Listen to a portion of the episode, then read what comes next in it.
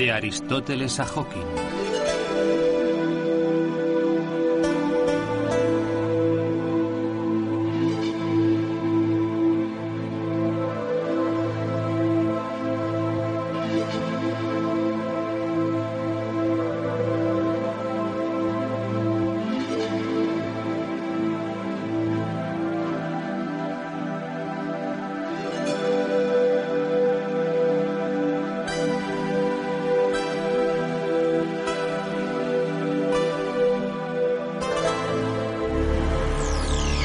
Revela la ciencia contemporánea el universo y el hombre?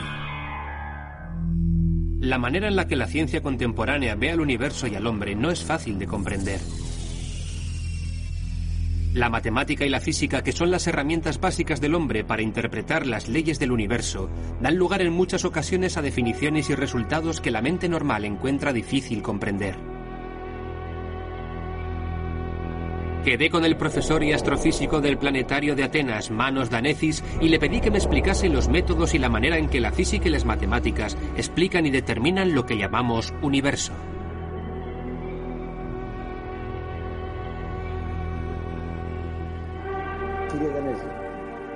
Profesor Danecis, vivimos en la naturaleza, en el cosmos. Vemos el universo, que interpretamos tal y como lo vemos y lo sentimos, como simples personas.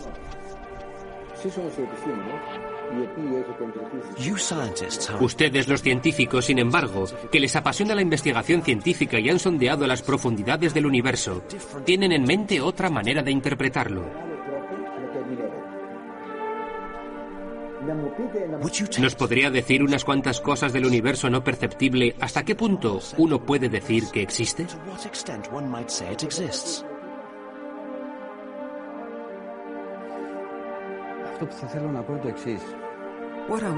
Lo que quiero decir es lo siguiente.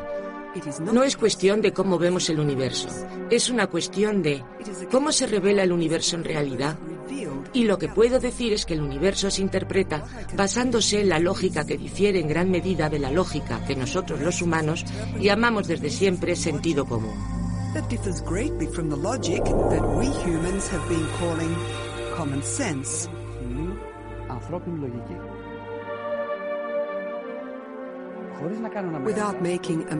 Sin equivocarme, creo que cuando hablamos del universo como un todo y no como el universo cercano a nosotros, el universo de los planetas o del espacio que rodea la Tierra, entonces todo aquello que la lógica humana considera racional es en realidad absurdo y viceversa.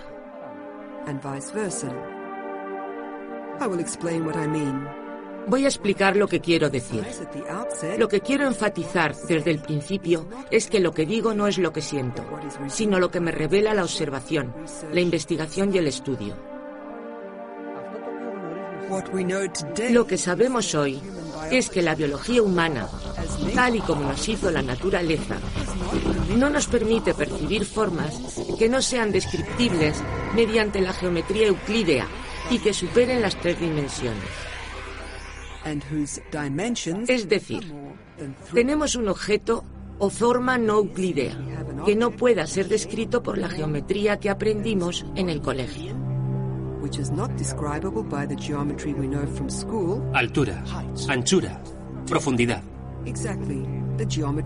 Precisamente, la geometría euclídea, y si las dimensiones fueran superiores a 3, no podríamos verlas habría objetos aquí, a nuestro alrededor, objetos reales que no podríamos ver. Ciertamente. Si pensamos que en la actualidad es comúnmente aceptado, y todos lo sabemos, que el universo en su totalidad, como un todo, no puede ser descrito mediante la geometría euclídea y que sus dimensiones son al menos cuatro, se puede entender que las formas creadas dentro de él no puedan ser percibidas por el hombre. ¿Nos puede describir estas cuatro dimensiones? Son muy conocidas. Longitud, anchura, altura y tiempo. Para la ciencia contemporánea, lo que denominamos tiempo, a lo que hace referencia la teoría de la relatividad y, en general, todas las teorías físicas como tiempo, no tiene nada que ver con lo que medimos con nuestros relojes y calendarios. ¿Se trata de algo diferente? Es una dimensión como la altura, anchura y longitud. La usamos en nuestras ecuaciones, en la teoría de la relatividad como una dimensión que no difiere de las otras. Bajo ciertas circunstancias, totalmente estructuradas y limitadas en el espacio y en el tiempo, también puede interpretarse como tiempo humano común y apreciable. Cuando, por el contrario, estudiamos el universo y la cosmología, no podemos pensar que lo que llamamos tiempo es lo que medimos con nuestro reloj. I told you that we cannot understand and perceive whatever exists in the universe with our senses, because there are four dimensions. Espera, volvamos a algo muy importante. He dicho que no podemos entender ni percibir lo que existe en el universo mediante nuestros sentidos, porque existen cuatro dimensiones y no son euclídeas. La pregunta que podrías hacerme es, ¿cómo puedo entonces ver sillas, objetos? Yo te veo a ti y tú a mí. Y somos partes del universo. La matemática nos habla de esto y dice que cojo el universo y corto una pequeña parte, una parte infinitesimal. Esta parte se comporta de manera muy parecida al espacio descrito por Euclido. described by the geometry of Euclid. En otras palabras, un espacio perceptible. Exacto.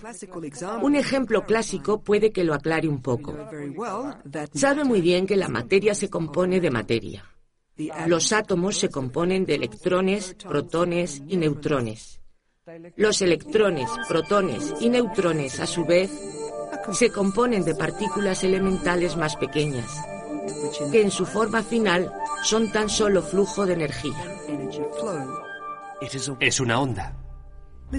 Escucha con atención.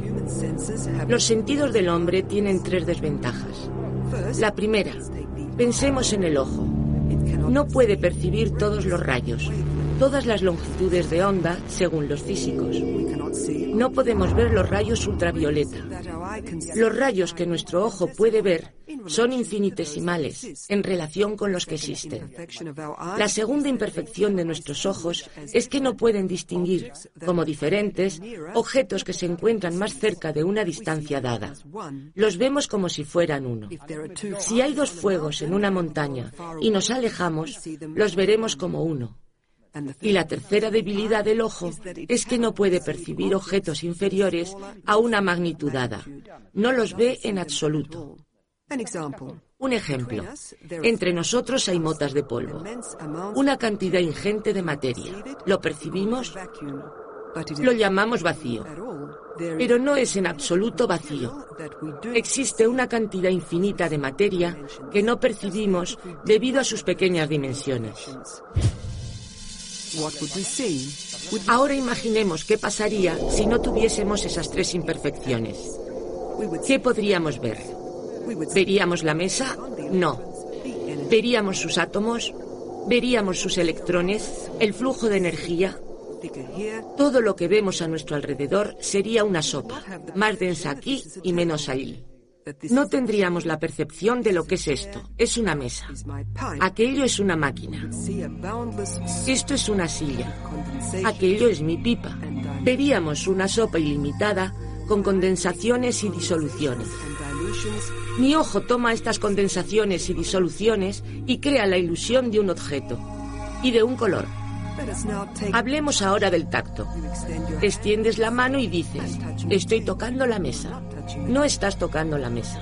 El último material estructural de tu mano, en el momento en que dices, estoy tocando la mesa, está relativamente a una distancia infinita del primer material estructural de la mesa.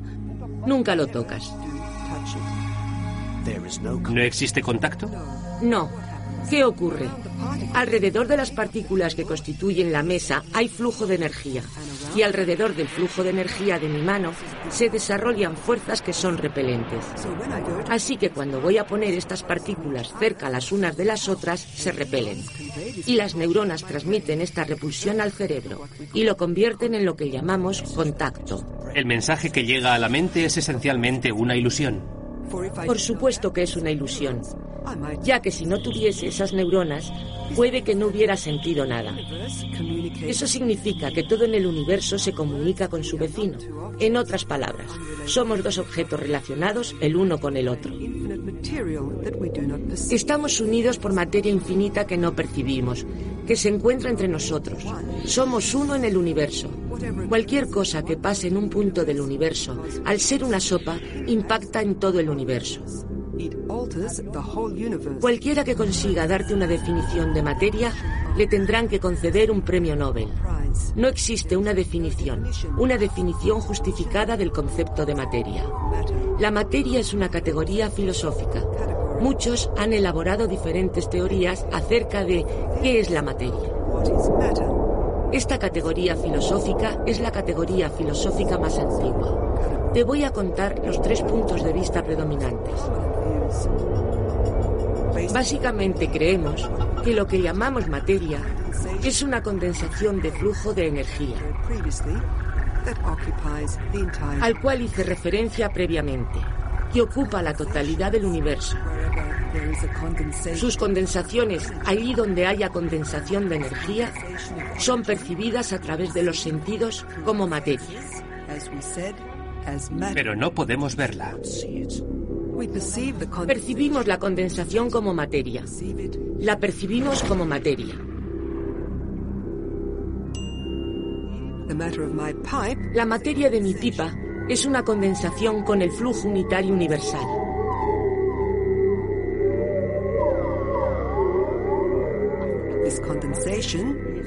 Nuestros sentidos perciben esta condensación como el formalismo llamado materia.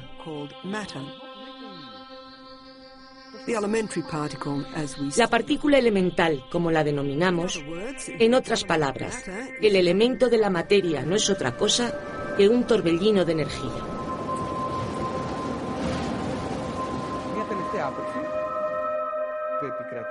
Un último punto de vista que predomina y está empezando a dominar en la astrofísica es que la materia no es otra cosa que espacio. Es un vecino del tiempo. Te voy a poner un ejemplo. Un velo, una hoja de cálculo. No entiendo nada de la materia en él. Si lo doblo por alguna parte, creando así una curva en la hoja, mis sentidos perciben que esa curva es materia. En otras palabras, la materia no es otra cosa que espacio. ¿Una curva en el espacio? Una curva en el espacio. ¿Tiene esto alguna relación con la curvatura del espacio-tiempo? Ciertamente. Ciertamente y vamos a ver por qué. He estado hablando de una curva en el espacio, en el lenguaje de los físicos es sinónimo de una gran condensación en una región en concreto. Es lo mismo decir una gran condensación que una curva en el espacio.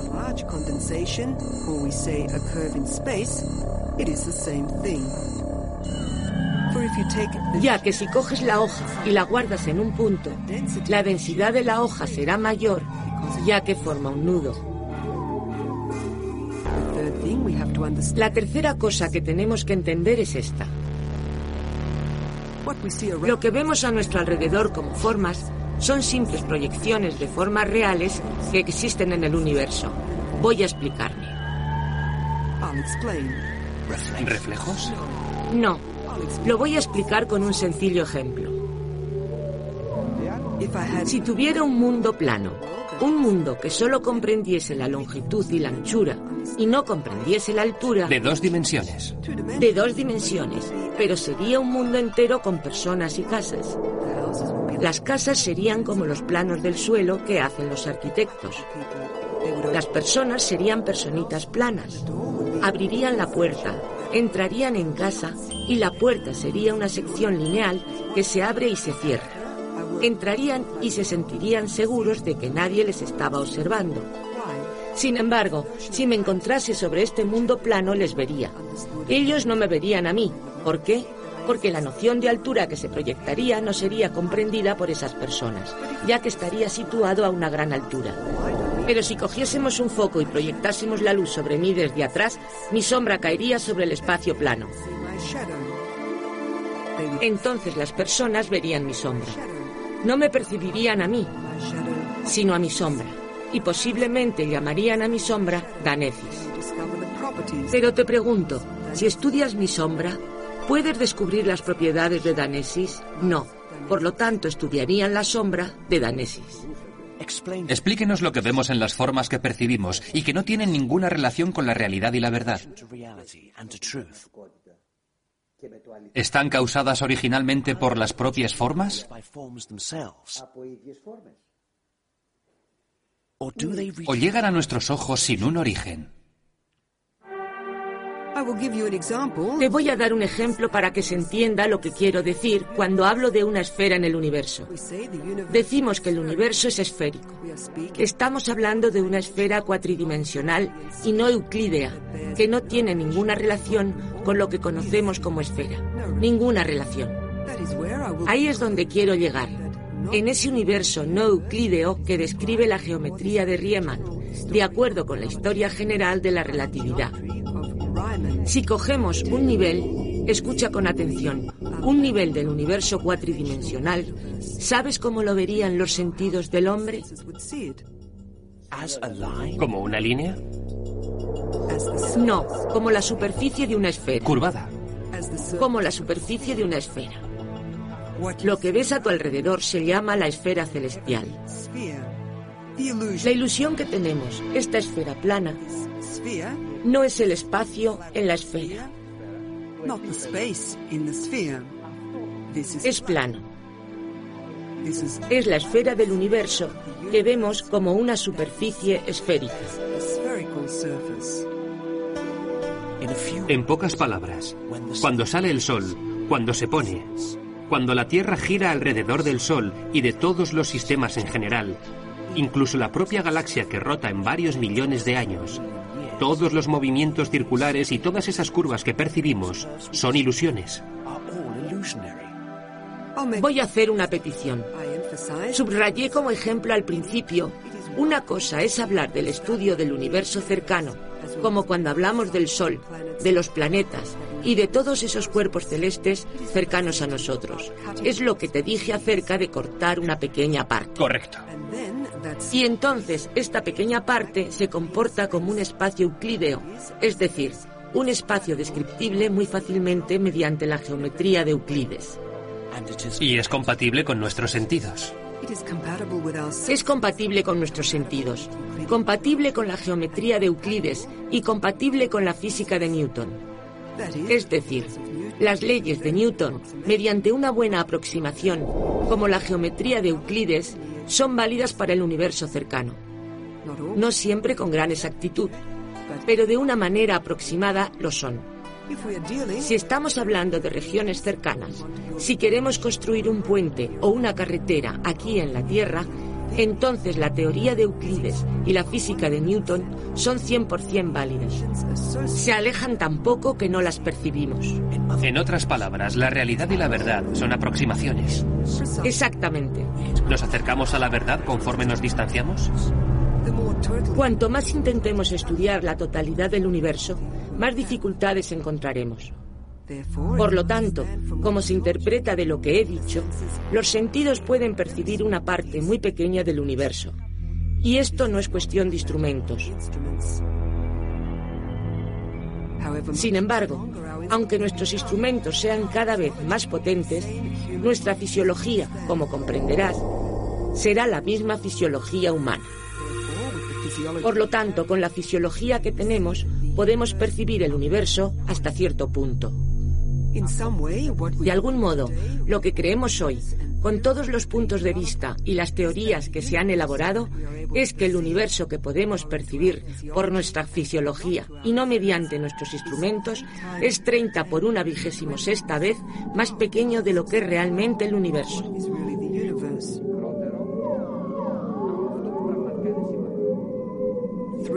Lo que significa 3 con 26 ceros. Entiendo que significa que es un número incontable de veces menos que el real. Por lo tanto, entiendes que el universo observable, lo que los antiguos filósofos estoicos llamaron cosmos, es el cosmos. El universo, según lo concebía el pensamiento de la Grecia antigua, el pensamiento presocrático es una cosa. El cosmos, pero el universo es otra cosa. El cosmos es esa parte del universo que se encuentra en el estudio de nuestros sentidos y por lo tanto de nuestras mediciones. En nuestra percepción. Y nuestras mediciones mediante nuestra percepción. Por lo tanto, debemos en este momento aclarar de una vez por todas de lo que estamos hablando. Estamos hablando del estudio del cosmos.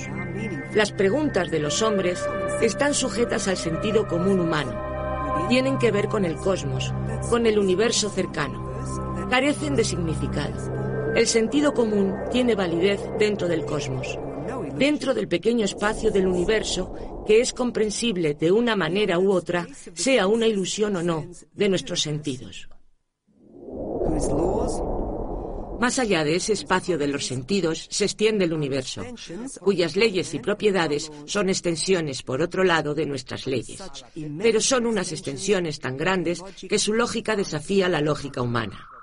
Por ejemplo, cuando la lógica contemporánea habla de partículas emitidas hacia el pasado y orbitadas en el pasado, esto no es compatible con el sentido común humano.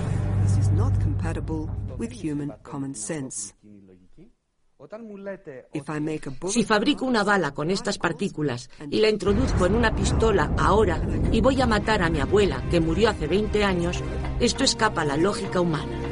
Es exagerado, no es válido. Sí, lo entiendo. Se trata de partículas producidas en el presente y que forman órbitas en el pasado. En el universo, palabras tales como hoy, mañana, arriba, abajo, derecha, izquierda, no tienen significado, ningún significado. Nuestro problema, sin embargo, es el siguiente, que todas las formas no son euclídeas y existen más de tres dimensiones. ¿Podrías explicar al público el significado de la geometría de Euclides? La geometría de Euclides es una geometría que se enseña en los institutos y colegios de secundaria del país y en todos los institutos y colegios de secundaria del mundo. Y lo que nos dice es que en un punto se cruzan líneas verticales, los conocidos axiomas de Euclides, que nos enseñan en el colegio en la geometría plana o la geometría sólida. Entonces, ¿no son válidos? No me preguntes lo que no es válido. Estas geometrías son difíciles. Voy a intentar dar una respuesta. ¿Tiene el universo formalismos? Ciertamente tiene formalismos. No existiría la teoría de la relatividad sin la geometría de Riemann. Nuestro universo es riemanno y no euclídeo. Y esto se demuestra de la siguiente manera. Desde el momento en el que se ha establecido experimentalmente que la teoría de la relatividad no puede existir sin la geometría de Riemann, significa que el universo es Riemann. No sé si entiende mi lógica. La teoría general de la relatividad se basa en la premisa de que el universo no es euclídeo, sino riemano. Está descrito por la geometría de Riemann. Y esta teoría ha sido demostrada en la práctica. Esto significa que su presunción acerca de la geometría de Riemann es correcta, ya que si no fuese correcta, no hubiésemos verificado los resultados de la teoría experimentalmente. Por lo tanto, en la actualidad se habla de la teoría de la relatividad que se basa en hechos demostrados. Ciertamente esto es así. Y como la teoría de la relatividad se ha probado experimentalmente, sus componentes estructurales se demuestran de manera indirecta, ya que si fueran erróneos, entonces darían resultados erróneos y experimentos sin confirmar.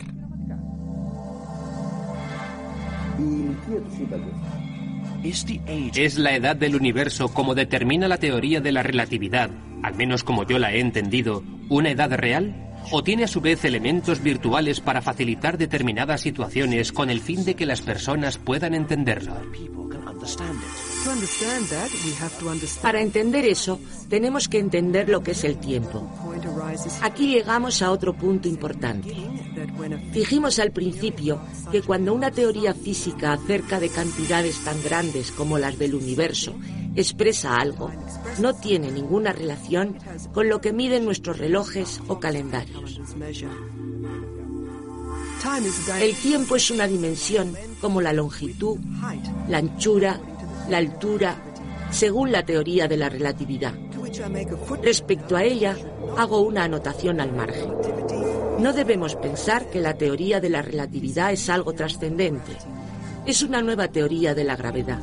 La teoría de Newton ya no es válida y es sustituida por otra teoría de la gravedad.